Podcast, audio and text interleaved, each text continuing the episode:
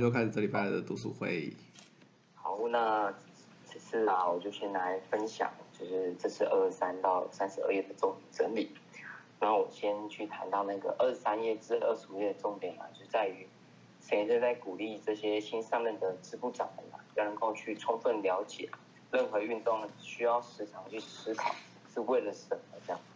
那广军留步的目的永远都是为了在救济为宿命苦恼的人们。那这边陈先生也就大家去分享他就是他当时就是户田先生在关西奋战这样一个这样一个回忆这样。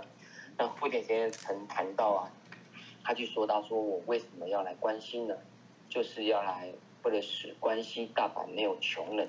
啊，那时候也时常去流传学会是穷人与病人的团体啊。但是户田先生啊，就就会去哈，就是笑呵呵地说道：“如果因为学会而造成大家的贫困与生病，那么挨骂也没办法反驳。然而啊，他们开始信仰时已经如此了，就是你们也不例外吧。但这些人现今正彻底的进行生活革命，也变得健康了，哪里还有这么好的事呢？所以，要是有人这样骂学会，你可以反问他：请问你救了几个穷人和病人呢？”那我觉得这就是户田先生的这样一个智慧啊，就让我们充分去理了解到，就是我们的信仰的这样一个真正的目的在于哪里在。那户田先生也就是在向当时这样时代不幸不幸啊，去彻底的去奋战。那佛法并不是无视于现实啊，将安慰或观念上的幸福挂在嘴边，而是啊向眼前的不幸挑战，在现实社会中来展现实证，这才是真正的佛法。那这也提醒自己在。组织推动任何活动或是目标的时候啊，要能够时常的去与伙伴的组织的伙伴去了解奋斗的意义到底是什么。这样，那因为唯有这样才会主动的去展，大家才会主动的去展开奋斗，并且还会如此产生许多的这样一个创意啊。我们讲就是临场的这样临是临场的这样一个智慧。这样，那相反的说啊，任何活动啊，若不经常回归到为了什么这根本目的啊。那不知不觉就会流于这个追求手段与方法，背离原来的目的，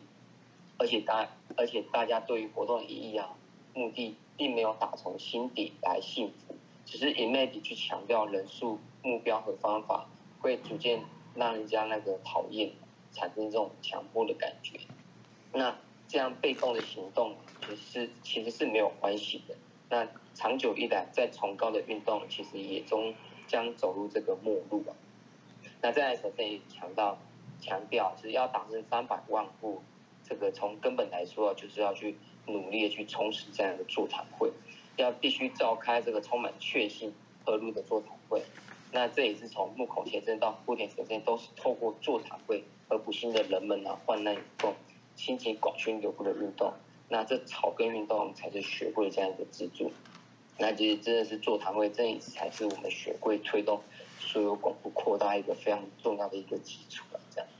那在二十六到二十七里面就去谈到几个重点。这样，那学生一直期待关系会员能够成为学会的先驱啊。那尤其是青年部的跃动。那当时户田先生的宏愿七十万户啊，其实都没有进展。这样，那广播出现很多的瓶颈。那但是啊，前先生就被任命为这样的支部理事去投入指挥这个当时就是，诶，这个蛰伏成成绩最不好这样一个莆田支部啊。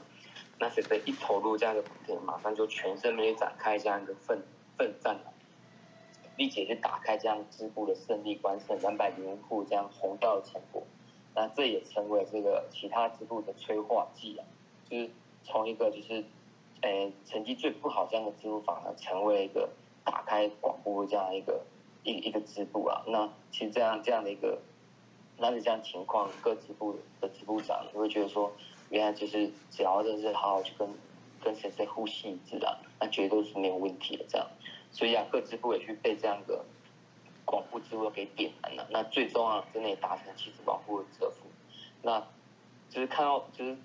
制定完这段话，我看刚。看完这段话，就会觉得说，就是一开始其实会觉得好像一开始听的时候觉得，嗯，是不是就是神圣这样很厉害这样，就是没办法去体会到其实他这个这些数字背后的意义到底是如何的。所以神圣也去谈到啊，说其实啊，这绝对不是一件简单的事啊。然后我们试想当时我明白啊，交通不便啊，然后可能就是当时经济又不好，所以先生啊时常会旅费就不够用这样，那你就必须要去卖掉家里一些电话债券来买车票啊。那当以前自己有提过，就是先生有去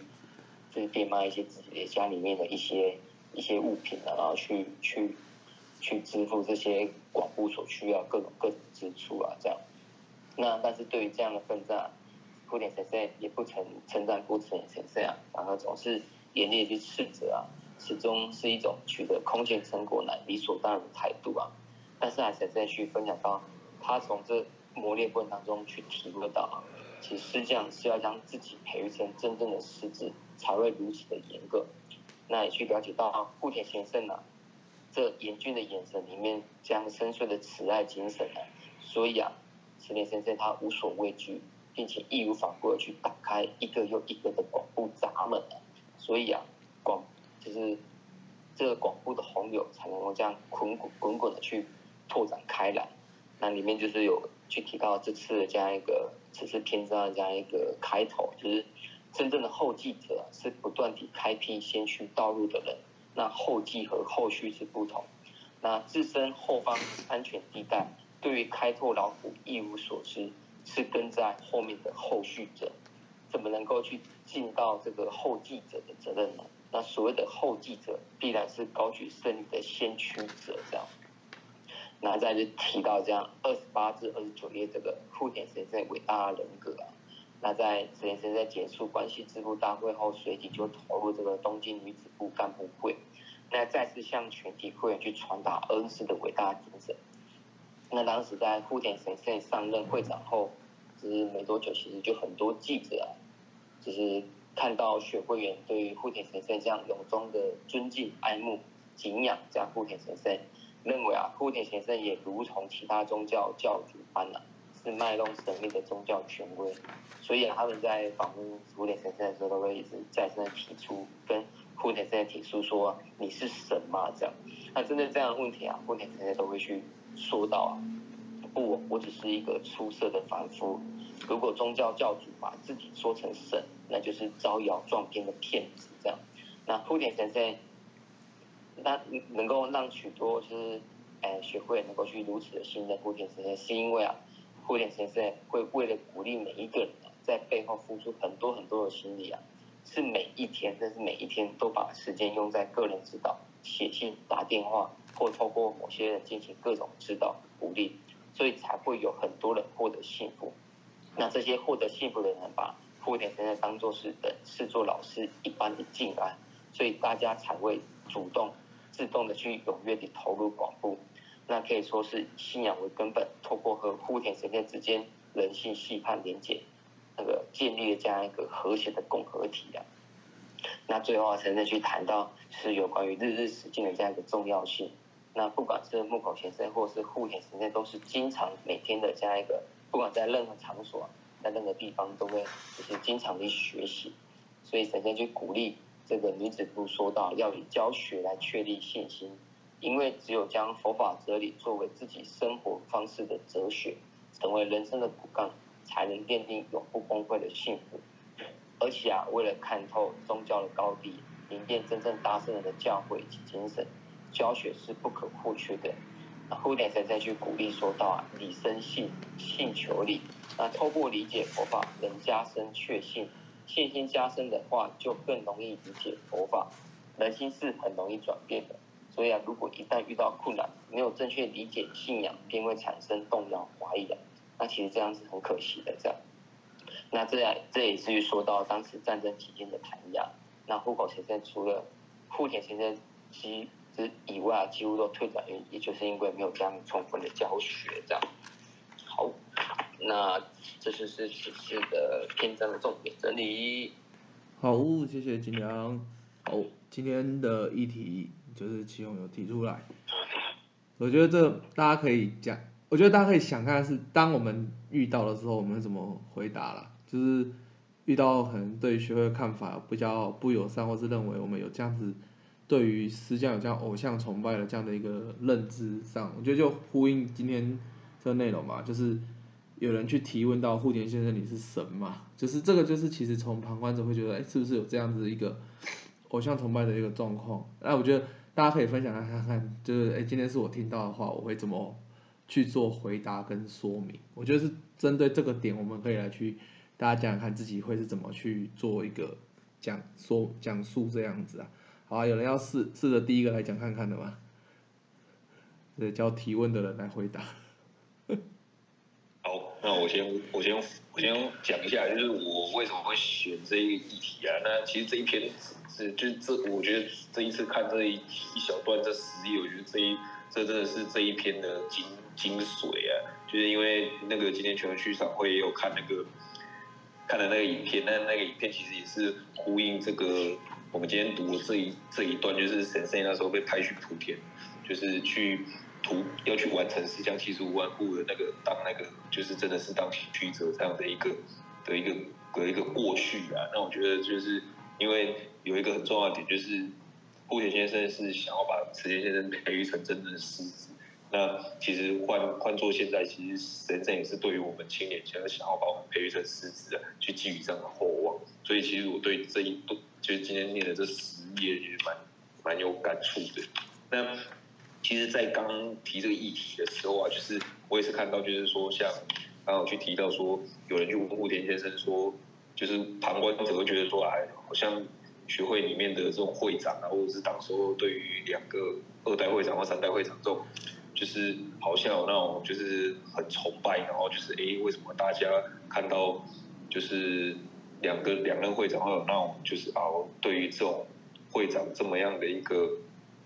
呃，好像会很崇很崇高啊，然后你会觉得说啊，就是真的是百般的尊敬那种感觉。外外外部的人不了解、不不知道的时候，都有这种想法。那呃，我也曾经遇过，就是以前我那时候刚回来这边活动的时候，那时候有就是就是去鼓励大学部啊，然后那时候也有大学部，就是也有就是在家访过程中有跟我问到说，哎，为什么就是会。但是他认为啊，他觉得说在对神圣这种，就是这种我们对神圣这种仰望啊，就是或者是这种对神圣的这种感觉，就是怎么让他觉得，他就觉得说好像有点，好像有点太过了这样。然后或者是他就觉得说，哎，就是他也有去看一些像神圣的那种新人间革命里面，之前有讲到说，神圣对于那种呃中国，或者是因为他他自己就是。可能对于这个，他又有点偏见，就是说为什么，呃，日就是对于中国这样的一个角度啦，就是想要去，就是想要对于日呃日本想要去跟中国友好这样，然后他就觉得说，哎，那台湾台湾的这种观点到底是怎么样？他就有这种旗舰就对了。那那时候其实我也忘记我是怎么样去。去说明或者去解释的，但是我我那时候就就有印象的是说，我觉得为什么池先生会我们会如此的去去敬仰，或者是呃真的是把他认为是人生师匠，是我觉得是在旁观者看不到，就是说我们真的是去理解神圣的行动轨迹啊，就是去理解，因为因为像你看真正的看完新人间革命，你才会真的去了了解到说你的师匠就是这样的。去进行很踏实的在走访，真的是为了人这样的一个行动。对啊，那个是，嗯，你如果是一般的那种可能宗教的那种宗族，或者是那种真的是核心者，他你很难去想象说我，怎么会一个人想要去这样的去实际脚踏实地的去做啊，因为那是很不容易的。那就算他是会长的身份，他还是拼尽全力想要用不同的。想方设法，想要去用不同的方式去鼓励，去为了人的幸福去做这一些事情。那我觉得这个才是呃，我们去敬仰神圣，或者是敬仰他为私教，我觉得最核心的价值。因为他跟我们一样，就是都是就像顾田先生讲，他说他是一个出色的凡夫，他都跟我们一样是人，但是他可以做到这样，就是我们就是让我们会觉得说，哇，怎么可能？怎么可以是这样？怎么怎么有这样不可思议的一件事情？这才是从这个过程当中你会体会到他们伟大的地方。这是我我我记得我那时候跟他谈的一个那个啊，就是比较核心的一个价值点啊。对啊，那呃，看看其他人有有什么其他的想法这样。好的，好，好，接下来换大家，要不要讲讲看，如果是自己被问到这样的问题的话，自己是会怎么样的去回答这样的问题？有吗？嗯，祥俊要讲看看吗？你有想过，如果是自己被问到这样的问题的时候，哎，你会怎么回答？之前刚好是有跟同事在聊，我也是大概介绍一下学会，好像感觉介绍的没有很完整。然后那时候同事是对艺术。比较有兴趣，然后我是有拿了 DM 介绍让他看美术馆。嗯。哦，啊，这个就，可是他因为那时候在沟通上，他好像没有很，没有很排斥啊，他就是着重在那个我们学会有那个艺术，然后他觉得还蛮吸引的，然后就觉得我们这样子很容易被现在的社会接受。然后好像就是很着重在那个艺术品而已，而其他人也没有很看。所以你那时候是怎么样跟他介绍这个信仰或是学会啊？蛮想。他说就是在聊天，聊着聊着就说到我家买房子，然后就说啊，因为他住在那个顶进那附近，然后就说啊，可能他的小孩现在也快要出社会了吧，然后就在想那个。身为爸爸，如果我可以帮个一点忙，然后以后小孩子买在家附近，不要太远，然后就是很感慨说，像我买在燕巢，啊，他如果要买一个房子，可能跟我是一样的钱，他可能条件就会缩水这样。然后聊着聊着，就就说到那个家里装什么冷气什么的，然后就说你不就装客厅主卧嘛？我说没有啊，那个楼下还有一个地方有装一个让大家念经的。然后就谈到信仰，然后就开始介绍这样。哎，好自然而然哦。对。啊，他是一个小队长，也算是我们诶体系里面一个干部啊。然后就很自然的跟他聊。我原本也想说不知道怎么跟讲这个，然后也怕大家会抗拒，然后也是觉得官大学问大，然后你这个基层怎么可能有比我厉害的东西这样？结果就蛮自然的聊了起来。真的，蛮有趣的。那大家还有什么？哎，如果是自己遇到，其实我我想，因为其实有一些学会里面一些学术部的前辈，就是他们本身可能是嗯大学的教授啊，或者他其实他们他们在认识很有趣哦。其实你听过他们在讲，像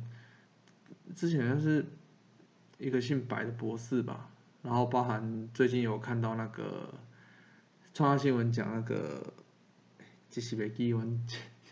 前副主委，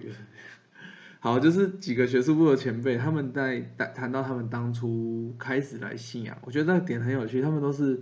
诶，有好不少都是啊阅读了这样的一个学会的书籍，然后认识到了池田先生的思想，很有趣，他们就觉得哎这个思想很棒。然后他们就觉得他们能够愿意来去认识这个信仰，或是甚至进一步去接受这个信仰。那有的是从这样佛法的哲理，他们觉得是哎，这个是很棒的一个哲理，就他们愿意从这个角度就哎，就自然而然就接受这样的一个信仰。我觉得这个点上面，其实我会有时候我们会觉得，哎，好像人家看我们是偶像崇拜好了，就觉得好像为什么那么的。尊尊敬就三代会长或者是池田先生，但是其实换我们从一些学术部的一些前辈他们在入信来讲，哎，他们也还真的就 是因为这样子，这池田先生的思想，然后就这样来开始入信。所以你说这是偶像崇拜吗？我想他们一开始也不认识池田先生之前，他们来去认识池田先生这个人来讲，应该不是一个单纯的崇拜。但是从这样的一个思想啊、哲理啊等等，他们就觉得，哎，这样的想法非常的好。那甚至像，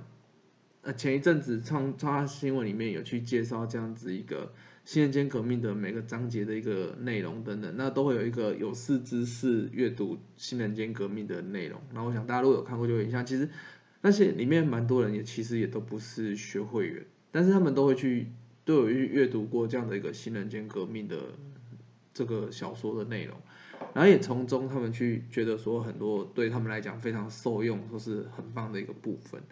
那我觉得这个其实是从一些哎非学会员的人来去看，就是哎，对于池田先生这个人来讲，是一个很有趣的一个部分。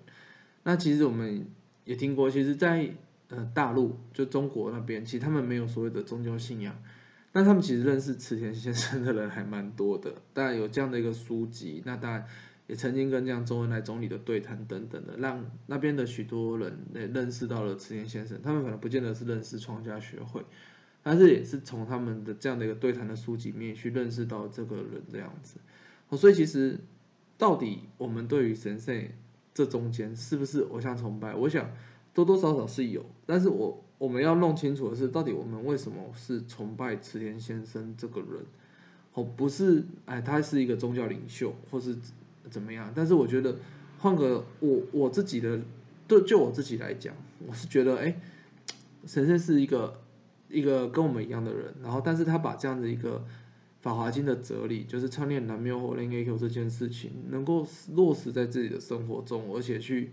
就是做到，哎，就是为什么他可以去做出这么多的奋战，就是以个人来讲也好，为了这样的一个广宣流布来讲也好，那他可以就是有这么大的一个规模的一个行动，然后甚至去达成种种的很多的挑战，那甚至这中间。啊，包含可能被被告啊，或是遇到种种可能是很危险的状况，是对于他的人生来讲都是种种的考验的时候哦。但是他仍然就是可以坚持，就是持续的去这样的一个信仰，然后持续下去。那对我自己来讲，我觉得，哎，这真的是还蛮值得去学习的。就是就这样的信仰来讲，那当然我们对在信仰的过程里面，我们有自己信仰的体验、自己的转变跟感受。那对我来讲，哎。先先来讲，是我们讲是师匠，就是哎，值得去学习他这样的一个行动的这个路径、路径的轨迹。这对我来讲，我会觉得哎，这我会认定神仙是我的师匠。我觉得很关键的点是在这里，这是对我自己来讲对啊，那还有人想要再讲讲看，就是哎，针对这个议题的部分，之中有被公开发言吗？哦好，我可以小小分享一下那。其实我就是，其实我自己我是讲可以讲我自己的感受嘛，因为从活动这么久嘛，所以我们之前常看一些影片啊，比如说这些三三代蝴蝶先生啊，这些先生哈，就是每次看三代会长影片，我都觉得说，嗯，就是这些人就是根本我也没看到，那也没没见过，然后就是就算陈先生他有过境就是台北，那他也从来没有就是亲自来台湾来。就是就是会会以前的前辈，所以以前我有跟大哥讲过这些事情，我就觉得，嗯，为什么明明这么近，然后他全世界都去了，或者偏偏台湾不来？其实那时候会觉得没办法理解。那对我自己来讲，我是没有到很崇拜他，所以一直抱着疑问到从学生时代到现在的男子部，那中间是透过呃不连一连串的这样的一个呃体验呢去学习，才知道。对我来讲，我现在跟自己调试的是学习说，就是三大会长的那些精神，那以及他们在跟会员的对话的一些嗯真诚啊，然后他们一些行动，这是我是觉得可以学习的。所以就对于刚刚的议题来讲，是说，哎，以前我交往过，有人说，哎，哎，你就是你不用搞嘛，就是对一本一一张纸念，然后还有个什么三个人要干嘛离开这样。那当然我也听过，那那时候我能讲的就是说，呃，呃，虽然说我们对这张纸没错，但是我们那时候我们透过唱品是在反省自己的，比如说我们的生活工作上啊，那透过唱品让自己平静一下，就是我们不是盲目说我追随哪个神啊或之类的，我们是透过自己的能力啊去去做我们的人间革命这样，所以之前有人这样讲过，我是做这样的回答。那因为之前那时候我可能自己在调试上还没有很。明确说到底，三会长对我们有什么意义？为什么一本尊对我们到底有什么意义？可能那时候体验比较少，所以没有办法这么准确说出，哎，他们所带给我们的精神到底是什么？所以如果是到现在，我就说，哎，我们就是其实我们就是追随三大会长的精神，然后为什么追随他们呢？我们不是就是盲目，就是我是学习他们怎么如何去啊。认真的看待每一个，然后如何去鼓励他们，然后让他们从痛苦深渊，然后慢慢的啊，就是挑战去挑战成功，然后陪着他们一起去成长，这样。所以我现在的讲法会是这样，所以这是我自己的一个体体悟啦，对啊，好，一个小小的分享，谢谢。哦，刚起来之中，嗯，感谢是大家的分享。那我觉得这这次的题目，我觉得大家可以不是今天我们讨论啦，其实我觉得大家可以不断的去思考，就是说，就是三代会长对于我们来讲为什么会这么的重要？但是那我们常常说，哎，我们称池田先生是师匠，那我们到底是想在池田先生身上我们去学习到什么？我们想要去承继的是什么？我觉得这个部分其实这个题目我觉得是蛮有趣，大家可以就是常常去唱题的时候，或是哎在阅读的时候去思考这件事情。那也是延伸这个议题，就是曾经我跟一个男直播我们在聊天的时候，我们有去聊到这件事情，就是其实我觉得三代会长对我们来讲，吼，就像我们刚刚有大家有分享到的，其实学习上是一个精神，就是说，哎。其实他们是真的很扎实去把这样的一个佛法去落实下来。再第二个是因为因为有他们这样子，就是把这样佛法去广宣流布的奋战，就是才能够把这样的一个信仰去让这么多人能够去认识，甚至也很多的人透过这样的信仰去进行了自己的人间革命，那包含去创造了体验，那去改变了自己的这样的一个人生等等的。那也许多人因此受到这样的一个收获。那讲个更直接一点，就是如果没有当初就是池田先生为了去达成他老师户田先生的这样的一个誓愿，达成七十万户的折服，三百万户的折服，那其实我们我们也是因为有这样子一个，就是池田先生这样子的奋战，我们才有机会在现在我们在台湾，甚至每个国家的。学会员都能够在他们自己的国家，然后去唱念南无火莲 A Q，因为从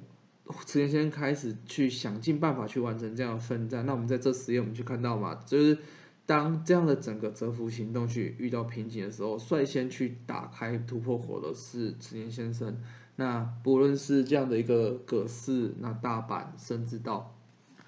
山口等等每个地方的这样的折服奋战，更重要的是。让每一位会员知道，说就是要把这样的一个佛法去流传给更多的人，让去跟更多的人去讲。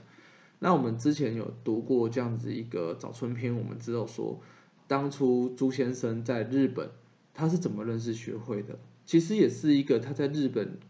嗯可能工作认识的一个朋友，就这样很单纯就跟他介绍，哎，就是要不要一起来唱题？就是这是南无火莲耶求大圣的佛法。那朱先生也是这样子阅读了以后，发现哎，这个佛法真的很棒，所以他就愿意来去入信，就这么的单纯。但是关键是有人去跟他讲。那其实我们都会发现，其实就是因为这样子，三代会长率先去把这样子广宣流布的这样的一个行动去实践开来，然后让许多的人能够跟随着他的脚步，包含我们现在自己也是这样子跟着。嗯，每年的年度目标为什么这样的年度目标？其实就是把这样的佛法让更多人去了解，那或者是让哎曾经哎有被吓中，但是还没有很清楚为什么我要信仰，或像刚刚有分享到很多，可能还是有种种的疑问的。那我们也是透过我们这样的一个诉说，或是用我们自己的体验去跟他分享，让他了解哦，原来信仰对我们来讲是可以有这样的一个转变，或是对我们来讲能够有这样的一个帮助。哦，那我觉得这也是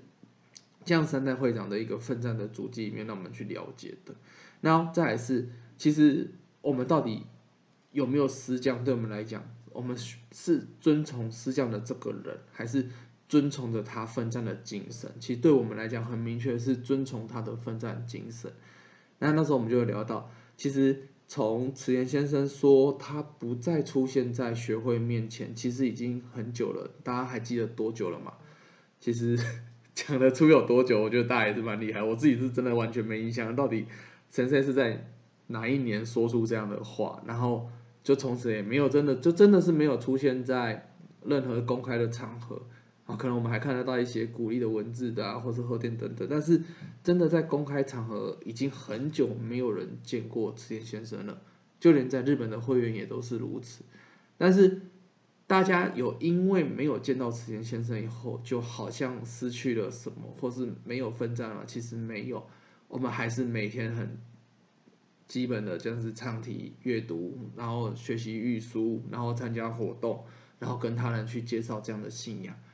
啊，这其实这点很重要，就是有时候我们会看到一些宗教领袖的过世，好像哦，对他们那个宗宗教或流派好像产生很大的影响。但是对我们来讲，就是我们回到了就是依法不依人的这个点上面，我们我们信仰的是这样的南无活人也有。那师匠对我们来讲是让我们知道说，就像如同户田先生跟他讲，我是一个出色的凡夫，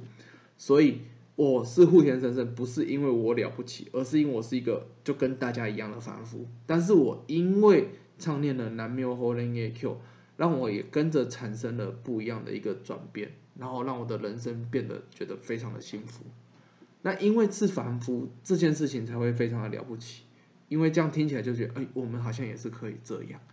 好，所以在前一阵前几年不是有公布这样的一个创价学会的会宪，就是。学会的宪法，这个其实很有趣，就在于清楚的去说出，哎，其实有没有这样的一个三代会长到底重要吗？因为我们后来就看到那个会线来讲，理事长是怎么就是票选出来的了，就是有什么那样当都都可以，只要不违法这样的一个佛法的精神跟三代会长的精神，由谁来当理事长都可以。这。把这样的一个宗教完全就是真的是不是我们不是追随着单一的人，而是更重要的是我们是依循的这样的一个信仰的精神。我觉得在这个议题里面，真是我觉得很有趣。大家这几个点，其实我们可以去感受到。其实这这里面有感到，那慈延先生说他没有出现在学员会面前，他是第一个人嘛？其实没有，大家去看到。日莲大圣人的一生里面，大家可以看到，他在三度高明之后，他就没有再出现在所有的会员。那时候在日本去做广宣流部的人是谁？是日新上人为首的这些门下弟子。那那时候的大圣人跑去哪？就在深渊山里面。所以他就那个时候，他就是在一直久住在深渊山，然后可能写写书信，就不像前期他可能走遍日本各地去弘扬这样的南无活人 Q。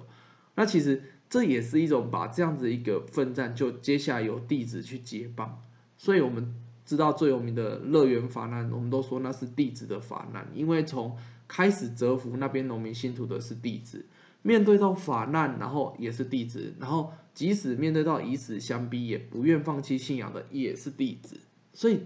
那一刻开始，为什么大圣会说他的出世本还完成了？因为他发现，在日本已经不是只有日莲一个人。会为用性命去弘扬这个法华经，而是有许许多多的后继开始去承继下来了。所以在这一篇里面去谈到了青年非常的重要，那也是代表了就是身为我们现在在所谓的新人间革命时时代的我们来讲，那我们到底是怎么样去承继了慈贤先生的精神、三代会长的精神，去弘扬这样子样一个南无活人 AQ，在我们的所在之处，在我们的身旁周遭。所以我自己这今年也是以哎，要怎么样让再去让我身旁的人更知道，哎，我就是创教学会员，那我的信仰是怎么样？所以我有时候在身旁自己在跟朋友在聊天的时候，哎，我比较积极，也就想尽办法要带到学会的议题。对，这是我今年就是也自己就是在去尝试这样的，更让自己身旁更认识创教学会这样子。对啊，那这也是在跟大家分享，就是这这篇里面就是说，叶梦大有分享分享了两个部分。那第一个就是要时常的去回归原点，因为常常去回归到原点这件事情，那也能够让我们知道我们是为什么去奋战，那也常常能够让我们去了解哇，这样的奋战的目标是为了什么？那也要让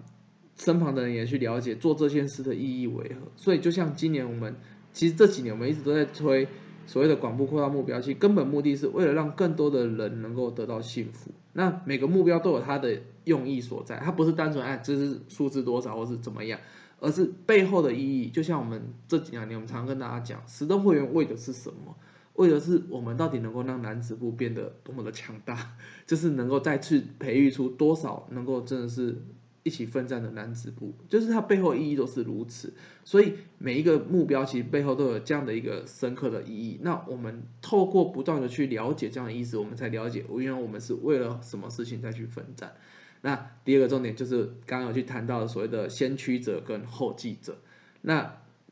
什么样是后继，什么样是后续者？那关键是我们到底是要当后继是还是后续？是在哎前辈都这样铺好的路上，我们就啊就是这样子过，然后好像也就是跟着这样的一个康庄大道去走，还是成为了就是好好的去承继下这样子三代会长的精神，那草堂前面的精神，那接下来用我们的方式怎么样去把这样的一个信仰在在我们的身旁去弘扬开来的这样的一个后继者，那我觉得关键就在这里。好，那我觉得这也是这这十页里面也是蛮大的一个，就是大家我们就可以再去思考的一个部分这样子。好，那以上也是我们这礼拜的这样的一个读书会，真是辛苦大家喽。好，